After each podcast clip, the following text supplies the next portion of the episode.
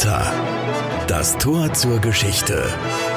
Ein Podcast des Trierischen Volksfreunds. Willkommen bei Porta mit Miguel Castro und Alexander Wittlings. Wir unterhalten uns heute über das Ende des römischen Imperiums und einen Zeitzeugen dieser Epoche, Salvian von Marseille. Salvian hat vor 1600 Jahren gelebt, er war ein Priester der Christen in dieser Zeit und er hat ein Buch geschrieben, in dem er seine Epoche beschrieb, nämlich die des Niedergangs des Römerreiches. Und er stammte wohl möglicherweise aus Trier, welches ja in der Spätzeit des Imperiums eine der Residenzen der römischen Kaiser gewesen war und in diesen Zeiten gleich mehrmals geplündert wurde. Aber Salvian schrieb all das nicht ohne Hintergedanken. Er prangete auch das Verhalten der Menschen seiner Epoche an und hierfür hatte der antike Kirchenmann auch seine Gründe. Gründe, auf die wir hier noch später zu sprechen kommen. Wie glaubwürdig sind also die Aussagen dieses Zeitzeugen und auch andere Schilderungen zu dieser Zeit und damit zusammenhängend, wieso erlosch Roms Macht überhaupt? Wegen interner Machtkämpfe oder wegen germanischer Invasoren, also Goten, Franken oder Vandalen, die auf römischen Boden eigene Herrschaften errichteten? Was bedeutete der Untergang für die Bauern, Händler oder Beamten Roms? Haben Sie das überhaupt mitbekommen? In diesem Riesenreich? Was Salvian also beschrieb und was er verurteilte und woran das Imperium der Römer letztendlich zerbrach, das kann uns Dr. Corana Deppmeier näher erläutern. Corana Deppmeier ist Archäologin am Landesmuseum Trier und dort eine der Macherinnen einer großen Ausstellung zum Untergang in der Stadt, dessen Zerstörung Salvian offenbar selbst erfahren hat. Wir haben Frau Deppenmeier in den Räumen des Landesmuseums getroffen. Übrigens ein Museum, welches generell einen Besuch wert ist. Willkommen. Schönen guten Tag. Ja, freut mich, dass wir uns heute über das Thema unterhalten können. Mich ebenso. Von welchem Thema reden wir eigentlich? Was ist der Untergang? Was muss man sich darunter vorstellen? Und, und wieso gibt es überhaupt diesen Begriff? Der Begriff ist ja schon uralt und mit dem Untergang des Römischen Reiches beschäftigt man sich ja eigentlich schon seit Jahrhunderten. Und ich muss auch sagen, wir haben ein bisschen dick aufgetragen. Äh, unsere Ausstellung heißt Der Untergang des Römischen Reiches, aber tatsächlich behandeln wir den Prozess und die Phase des Niedergangs des Weströmischen Reiches, also die Region, in der auch Trier liegt. Das heißt, wenn ich Sie unterbrechen darf, wir reden also eigentlich, wenn wir vom sogenannten Untergang des Römischen Reiches sprechen, sprechen wir eigentlich vom Niedergang des Weströmischen Reiches. Das heißt, Rom oder das Römische Reich war damals geteilt. Ja, die Teilung erfolgte schon im Jahr 395 in einen weströmischen und in einen oströmischen Part. Und der Untergang oder wie man es ja nach wie vor auch nennen kann. Der Niedergang vollzog sich in beiden Reichsteilen ganz, ganz unterschiedlich. Der Westen war da viel stärker betroffen als der Osten und man hat immer dieses Ende, das man auch in der Schule immer gelernt hat, 476 ist hier mit allem Schluss. Das ist die Geschichte mit Odoaker und Romulus Augustulus. Ja, genau. Romulus Augustulus, der letzte Kaiser des Weströmischen Reiches, Augustulus, der Name sagt es schon, das Kaiserchen. Also man hatte schon überhaupt keinen Respekt mehr vor dem Kaisertum überhaupt. Es war der letzte junge Kaiser, der hier das Weströmische Reich regierte. Und dem machte Odoaker, ein Kriegsherr, einfach mal ein Ende. Und zwar ganz abrupt und ganz schnell. Er setzte ihn einfach ab, versetzte ihn nach Italien, in die Nähe von Neapel auf eine Festung und schickte die Reichsinsignien nach Ostrom mit der Begründung, der Westen braucht jetzt keinen Kaiser mehr. Dass äh, Romulus Augustulus noch nicht mal mehr ermordet wurde, also die Mühe hatte man sich äh, zu früheren Zeiten durchaus häufiger gemacht, zeigt aber auch, äh, wie nichtig und wie unwichtig mittlerweile das weströmische Kaisertum geworden ist. Das war eigentlich ja ein Militärputsch, ne, wenn man so will. Ne? Also da geht so ja. ein Heerführer, ein Warlord und setzt den Kaiser ab, wenn Sie wollen, den Chef der rechtmäßigen Regierung und genau so. Also ein Militärputsch, wie es in den vergangenen, ich sag mal, 200 Jahren unendlich viele gab, Ei. die sich verstärkten im 5. Jahrhundert. Also da gab es tatsächlich unendlich viele, aber einige mit größeren Folgen, mit schwerwiegenderen Folgen, andere mit wenigeren Folgen. Sie haben da schon einen Punkt angesprochen, Putsche, Bürgerkriege als ein Problem, was damals dieses Weströmische Reich hatte. Das Oströmische Reich übrigens auch oder war das da viel friedlicher? Im Oströmischen Reich war es tatsächlich viel friedlicher. Also man konnte wahrscheinlich die ganzen Probleme gut nach Westen umleiten. Und äh, die Stabilität, die Rechtsstabilität im Osten war eine viel größere. Im Westen war man von verschiedenen Problemen, Verfallsprozessen äh, und Faktoren betroffen. Ich kann Ihnen mal einige nennen, äh, die tatsächlich aber immer in Summe äh, zum Niedergang oder wenn wir es doch Untergang nennen wollen, des Weströmischen Reiches beigetragen haben. Das sind zum einen die permanenten Bürgerkriege, die über einen Zeitraum von mehr als 100 Jahren im Westen des Reiches immer wieder entflammten und natürlich die Bevölkerung dezimierten. Einer kämpfte gegen den anderen, jeder wollte hier die Macht haben. Ein anderer Faktor war, dass die Wichtigkeit des Kaisertums stark abgesunken ist. Also ein Kaiser war im 5. Jahrhundert nicht mehr das, was ein Kaiser in früheren Zeiten war. Er war also nicht mehr sakrosankt sozusagen. Sie haben es ja selber erwähnt, der ist da einfach äh, weggeputscht worden. Absolut nicht. Also es gab viele Kaiser, die schon im Alter von vier oder manchmal zehn Jahren auf den Thron kamen. Das muss man nicht weiter erörtern. Es ist völlig klar, dass Kinder allein nicht äh, ein Reich regieren können. Und diesen Kinderkaisern wurden oftmals erfahrene, wichtige Heermeister an die Seite gestellt. Und die gelangten oftmals zu so großer Macht, äh, dass der Kaiser eigentlich gar nichts mehr zu melden hatte. Und das war auch ein Faktor. Die schwache Zentralmacht und dass der Kaiser anderen Personen, die zu Macht gelangen wollten, nichts mehr entgegensetzen konnten. Und was war zu der Zeit mit diesen Barbarenstämmen? Ja, die waren eine ebenso große Bedrohung, denn an vielen Grenzen des Römischen Reiches fielen diese sogenannten Barbarenstämme, Germanen, germanische Bevölkerungsgruppen in das Römische Reich ein und schwächten es kontinuierlich und massiv und waren eigentlich immer an den Grenzen unterwegs und versuchten ins Römische Reich einzudringen. Und das führte in Kombination mit den Bürgerkriegen natürlich zu einem Verfallsgenuss von Macht und Stabilität. Das heißt, wie muss man sich das vorstellen? Da kommt also so ein Trupp Germanen über den Rhein, zieht plündernd durch die Ländereien raubt und setzt sich fest? Oder ist er dann wieder zurückgegangen sozusagen? Es gab sicherlich alle Varianten. Ähm, man kam und blieb, aber man zog auch wieder zurück, wenn man das, was man wollte, bekommen hat. Aber das sogenannte Föderatensystem, das war auch ein Faktor, der zum Niedergang beitrug. Das heißt, im Römischen Reich etablierte sich im vierten Jahrhundert ein neues System, man kaufte sich fremde Kriegertruppen ein, die aber unter einem eigenen Anführer agierten. Wie ein Söldner, also wie so eine Söldner genau so. unter einem Warlord. Genau so. Und mit diesen Anführern schloss man einen Vertrag und das waren die Föderaten, also ein Födus, ein Vertrag. Und ähm, die ganzen Truppen, die zogen ins Römische Reich und wurden dort ins Militär integriert, bekamen Sold und oftmals wurde ihnen auch Land zugewiesen. Also die setzten sich auch im Weströmischen Reich fest. Aber wurden natürlich dann auch benutzt in den diversen inneren Auseinandersetzungen dann auch, ne? Auch das. Also es gab hier keine festen Gefolgschaften. Man war da auch selbst sehr variabel. Man folgte seinen eigenen Interessen.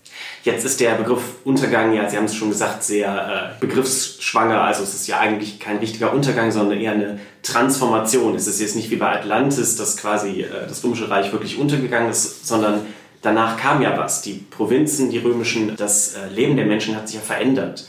Ähm, wie war das für die Menschen dieser Zeit, in dieser Zeit zu leben? Und was genau hat sich für die Menschen verändert? Also ich denke, da kann man scharf trennen zwischen den Leuten, die in Regierungskreisen gearbeitet haben, die vielleicht zum Hofstaat des Kaisers gehörten, die waren selbstverständlich bestens informiert die Militärführer natürlich auch, weil deren Aufgabe es ja war, an den verschiedenen Krisenherden Einfluss zu nehmen und Gebiete zurückzuerobern oder überhaupt zu gewinnen.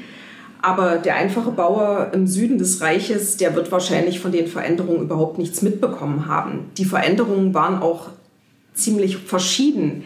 Es gab Regionen im Römischen Reich, äh, da ist eigentlich vieles über Jahrhunderte noch so geblieben, wie es war. Also wir sprachen von Westrom und Ostrom, im Osten ohnehin.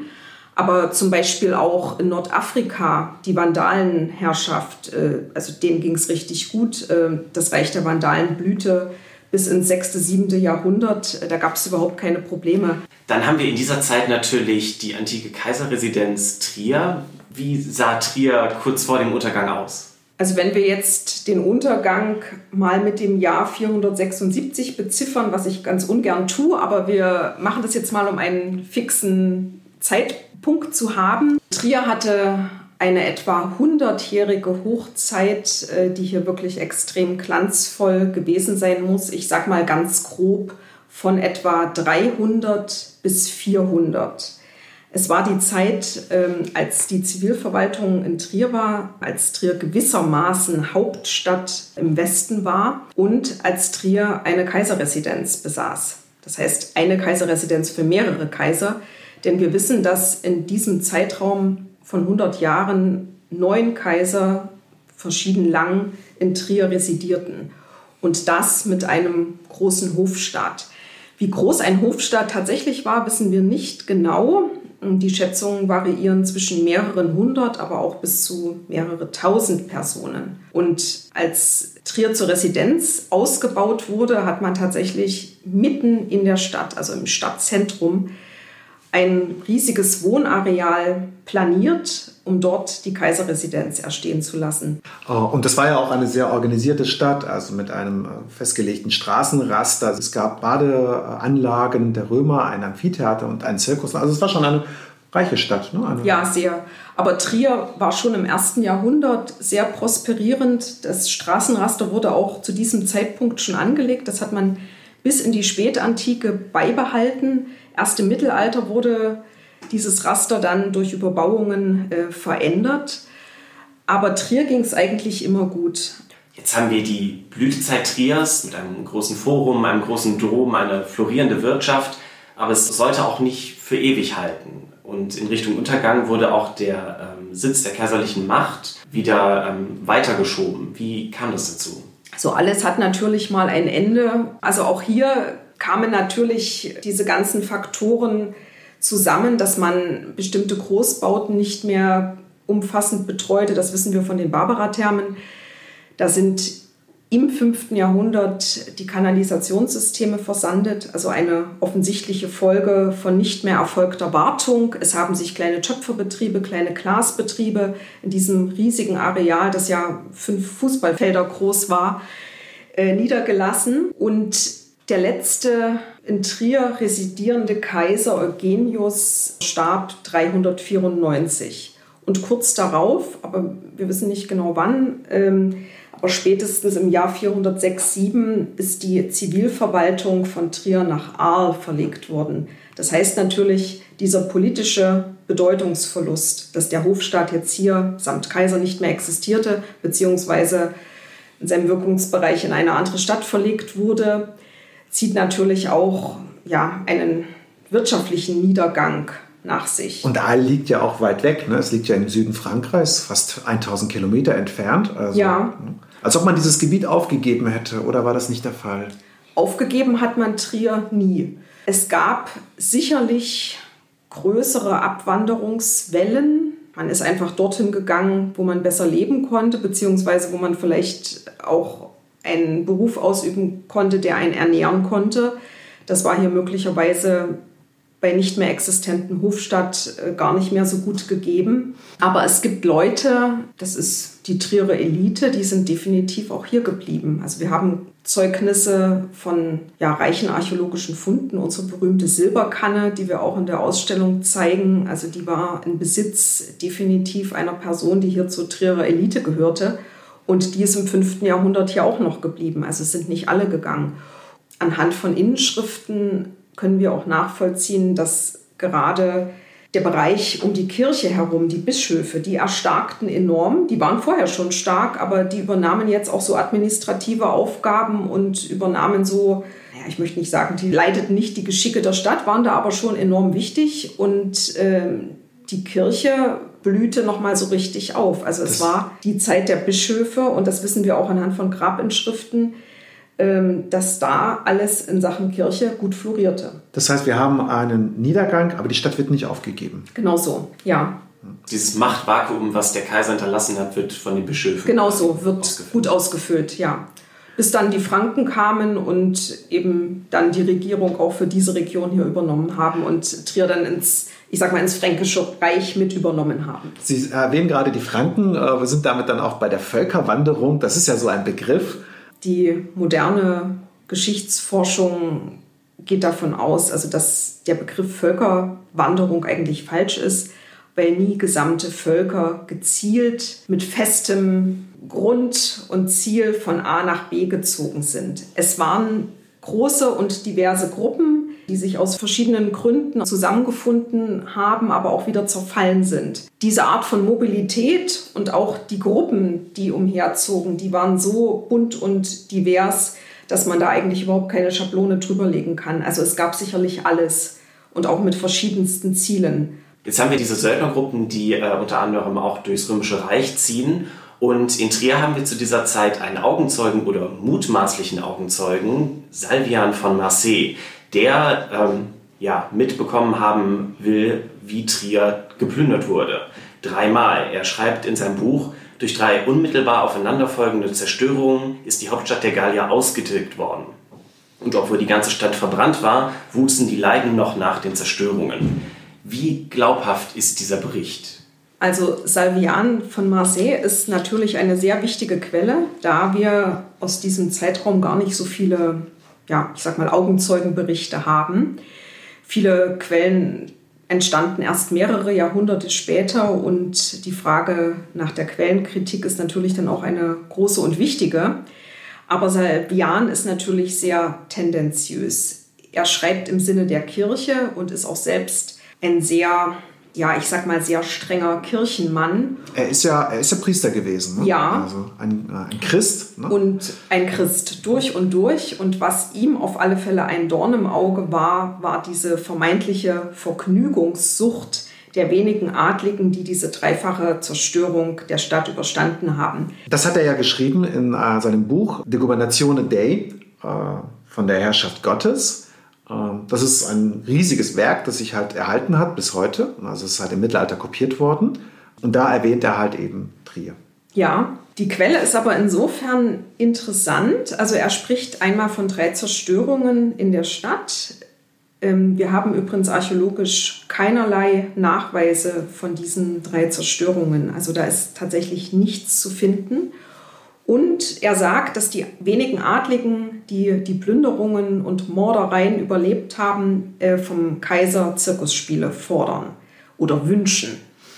Das heißt, es muss natürlich eine gewisse Gruppe in Trier noch vorhanden gewesen sein, die A, noch den Sinn nach was Schönem hat, also sprich Zirkusspiele haben möchte und diese Gruppe muss auch in ausreichender Menge noch vorhanden gewesen sein, denn drei Leute lassen ja sicherlich nicht beim Kaiser anfragen, ob sie Zirkusspiele bekommen. Das heißt, der Untergang könnte für Trier dann gar nicht so dramatisch gewesen sein. Die Quelle sagt eigentlich, wenn man sie interpretiert, der Zirkus muss intakt gewesen sein, sonst könnten ja dort auch keine Zirkusspiele stattfinden und es muss eine ausreichende Menge an Leuten gegeben haben, äh, die sich hier eben nochmal diese Zirkusspiele wünschen. Dass sie die selbst nicht mehr finanzieren, äh, mag daran liegen, dass tatsächlich das Geld ein bisschen weniger geworden ist, aber es spricht doch sicherlich davon, dass die desolate Lage, wie Salvian sie zeichnet, nicht ganz so desolat war. Zu Beginn des 5. Jahrhunderts sagt der Gleiche, dass Trier die reichste Stadt Galliens ist. Und er spricht eben von ganz vielen adligen und reichen Bürgern, die die Stadt bevölkern.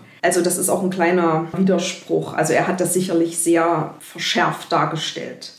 Er hat ja dieses äh, Buch, ähm, in dem halt eben Trier und diese Zerstörung angeprangert wird und auch die Vergnügungssucht, ja mutmaßlich wann ungefähr geschrieben? Weiß man das ungefähr? Also wir können diese Quelle auf alle Fälle in die Jahre zwischen 420 und 450 datieren. Das also heißt, er war dann etwa 20 bis 40 Jahre alt. Er ist ja so um 400 geboren. Ne? Ja, also vom Alter würde das auch gut passen und wir können aus verschiedenen Gründen eben die Zeit auf diese 30 Jahre eingrenzen.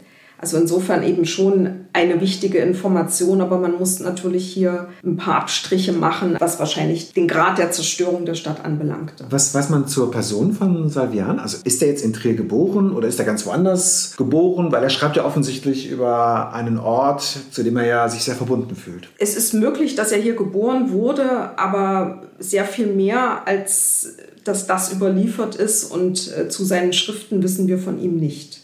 Wie muss man sich denn so Plünderungen zu dieser Zeit vorstellen? Also wurden da wirklich Häuser in Trier niedergebrannt oder haben die Eroberer dann quasi auch in Trier gesiedelt? Also gesiedelt bestimmt nicht. In der Regel könnte man sich das so vorstellen, dass dann äh, brandschatzende Horden durch die Stadt gezogen sind und dann die Stadt auch wieder verlassen haben. Wir haben weitere Quellen, Schriftquellen, die von solchen Übergriffen auch nach Trier berichten oder über den Rhein. Beispielsweise in der Silvesternacht 406-7 heißt es, dass marodierende barbarische Verbände den Rhein überschritten haben, aber auch davon haben wir keinerlei archäologische Beweise, dass das stimmt. Also viele Schriftquellen zeichnen auch diese Silvesternacht in den schwärzesten und dunkelsten Farben. Und es gibt eine dritte Quelle, das ist die sogenannte Chronik des Fredegar. Die berichtet vom Amphitheater, das als Bollwerk fungiert haben soll. Die Quelle berichtet, dass König Krokus, der Vandalenkönig, nach Gallien gezogen sei, Mainz verwüstet habe, dann Trier belagert. Doch die Trierer hätten im Amphitheater Zuflucht gesucht und seien dort gerettet worden. Also dass man sich im Prinzip durch diesen Bau, der sich ja eigentlich schon aufgrund seiner Abgeschlossenheit für so ein Bollwerk äh, gut eignen würde, dass die Leute sich verschanzt haben und diese Belagerung eben auch überlebt haben. Auch da ist es so, dass wir im Amphitheater selbst keinerlei bauliche Zeugnisse außer einer kleinen Mauer im Nordtor oder im Nordzugang zum Amphitheater haben, die eventuell damit in Verbindung stehen könnte, aber überhaupt nicht muss. Und was für Beweise für solche Eroberungen oder Plünderungen äh, würde man finden als Archäologe oder Wissenschaftler? Nach was sucht man da? Also man findet schon beispielsweise Brandspuren, so wie sie im Dom entdeckt wurden oder in der damaligen Großkirche. Grabungen in der sogenannten Südwestbasilika die Großkirche bestand ja aus einem Konglomerat von vier großen Gebäuden, die eben so aussahen wie die Basilika, die wir jetzt noch haben. Und in das Zentrum dieses Viererbaus wurde ein großer Turm eingesetzt, der sogenannte Zentralbau. Und Grabungen haben ergeben, dass eben in diesem Zentralbau und der erwähnten Basilika eine Brandschicht entdeckt wurde, die definitiv auf zwei Zerstörungen dieser Areale in der Kirche hindeuten. Die zweite Zerstörung war tatsächlich so massiv, dass sie irreparabel war und äh, auch die Basilika nie wieder aufgebaut wurde. Dieser sogenannte Zentralbau in späterer Zeit renoviert wurde. Aber da sind wir dann auch wieder dann bei den Grenzen der Quellen oder besser gesagt der Nachweise. Wir wissen halt nicht, ob es halt zum Beispiel Franken gewesen sind, die den Dom angezündet haben oder ob er vielleicht aus ganz anderen Gründen in Brand geraten ist. Also nach archäologischen Befunden brennen zweimal Teile des Kirchenareals nieder letztlich eben mit gravierenden und irreparablen Zerstörungen. Diese Ereignisse werden in der Literatur immer wieder mit Überfällen durch Hunnen und kurz darauf durch Franken, jeweils in den Jahren 451 und 455 verantwortlich gemacht. Beide Überlieferungen sind allerdings sehr unstimmig und enthalten tatsächlich viele gravierende Widersprüchlichkeiten. Sicher ist tatsächlich nur, dass es eine Brandzerstörung im 5. Jahrhundert gab, die eben wirklich massiv war. Aber ob die Hunnen oder die Franken damit in Verbindung stehen, ist völlig aus der Luft gegriffen. Es könnte natürlich auch sein, dass ein Blitzschlag ins Gebälk diesen Brand verursacht hat. Aber so oder so, es ist eine bewegte Zeit gewesen für die Menschen. Ähm, davon ist davon auszugehen. Also in jedem Fall. Der Verlust der staatlichen Autorität, ne, die fremden Heere, die inneren Zwistigkeiten. Ich nehme an, dass auch der Handel gelitten hat. Ja. Ne, dass also Einkommensverluste wahrscheinlich gegeben sind. Ne, und natürlich auch äh, Gefahr für Leib und Leben. Natürlich. Und dann haben wir dann also Salvian, der sich also darüber aufregt, dass halt eben in Trier doch tatsächlich Zirkusspiele abgehalten werden sollen. Er hat das ja, ich zitiere mal kurz, ähm, ihr Trierer wünscht ihr, und zwar trotz der Verwüstung, trotz der Einnahme nach der Niederlage, nach dem Blutvergießen, nach Qualen, nach Gefangenschaft, nach all den Katastrophen einer zerstörten Stadt. Und die wollen Zirkusspiele abhalten. Gibt es eigentlich einen Grund, warum er das so anklagt? Weil an sich ist ja nichts Verwerfliches dagegen einzuwenden, dass die Leute sich auch mal vergnügen wollen. Er hat sich wahrscheinlich auch in seinem kirchlichen Amt dazu verpflichtet gefühlt, Vergnügungssucht, so wie er das ja deklariert, äh, doch aufs Schärfste zu verurteilen. Also vor allem in Zeiten, in denen so viel Elend geschehen ist, dürfe man sich nicht solchen unsinnigen Freuden hingeben. Und das ist ja in all seinen Schriften immer wieder der Tenor.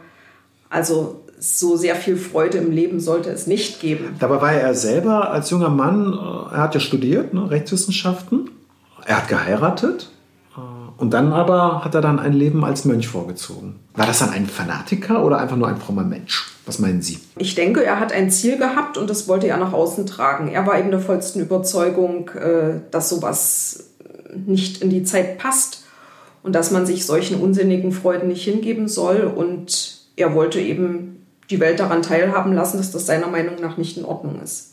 Salvian von Marseille schreibt ja auch noch, ähm, dass Trier halt nicht nur drei Katastrophen erlebt haben soll, also Plünderungen, Sie sagen selber, die sind archäologisch ja gar nicht nachweisbar. Wir wissen gar nicht, ob sie vielleicht tatsächlich in der Form stattgefunden haben oder in, welcher, in welchem Ausmaße. Aber er sagt, Trier, du hast es auch noch verdient, durch die vierte unterzugehen.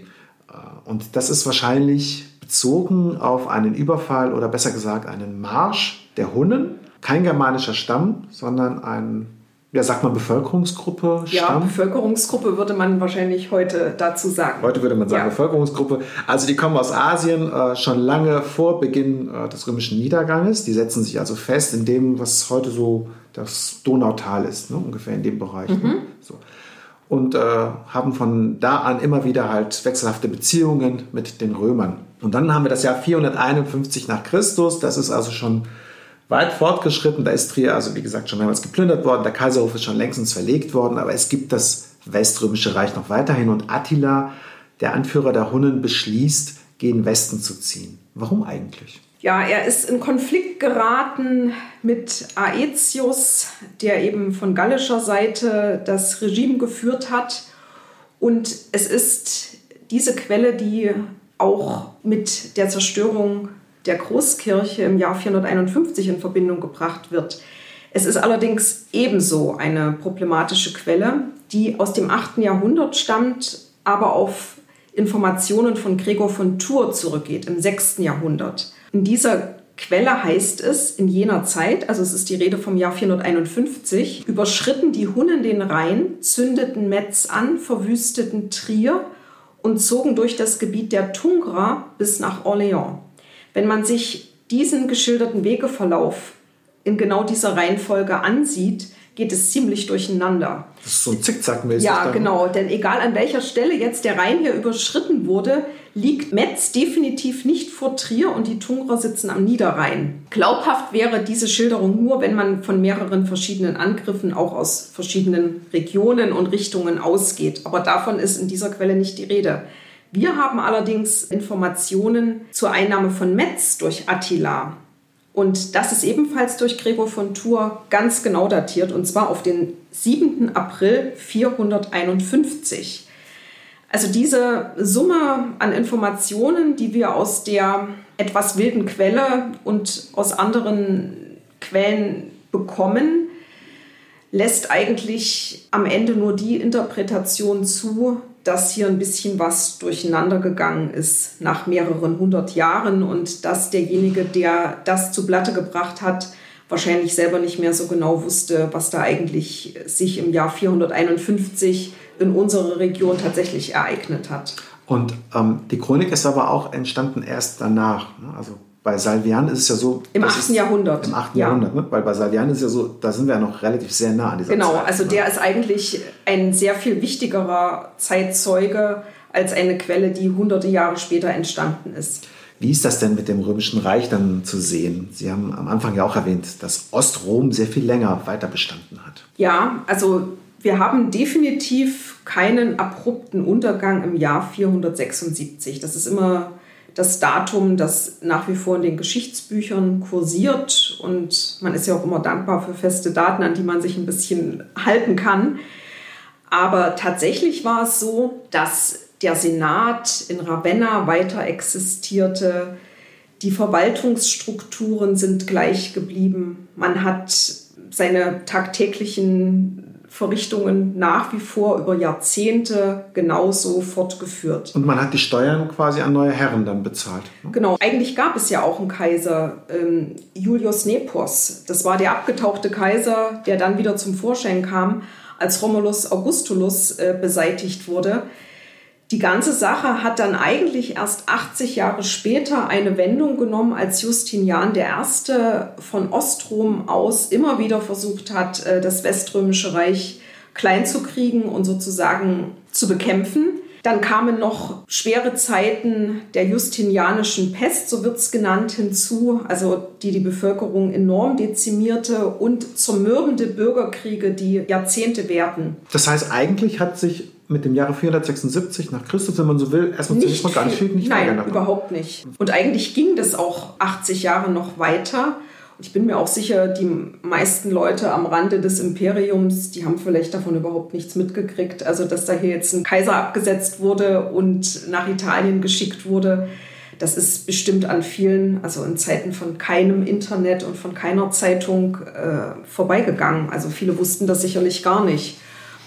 Und erst im Jahr 554 zieht dann Justinian tatsächlich einen völlig unspektakulären und ganz stillen Schlussstrich, der eigentlich nicht mehr als ein Verwaltungsakt war.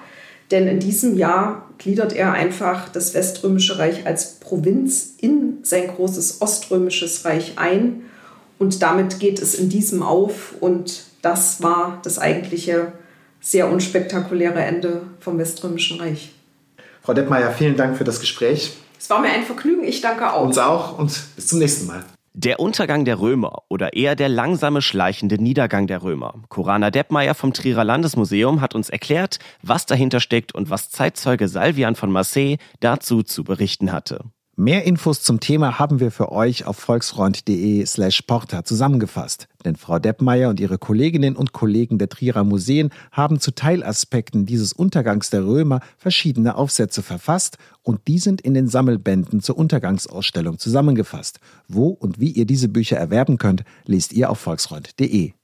Außerdem findet ihr auf unserer Webseite eine umfangreiche Interviewserie unserer Redaktion mit Historikern und Archäologen zum Thema sowie Fotos und Artikeln zu den römischen Welterbestätten in Trier. Wir freuen uns natürlich auch über Feedback. Schickt uns gerne Fragen und Anregungen an die Mailadresse podcast@volksfreund.de. Bis dahin, bleibt neugierig. Trierischer Volksfreund. Entdecken Sie unser komplettes Podcast-Angebot unter www.volksfreund.de. Verpassen Sie keine neue Folge und abonnieren Sie uns überall, wo es Podcasts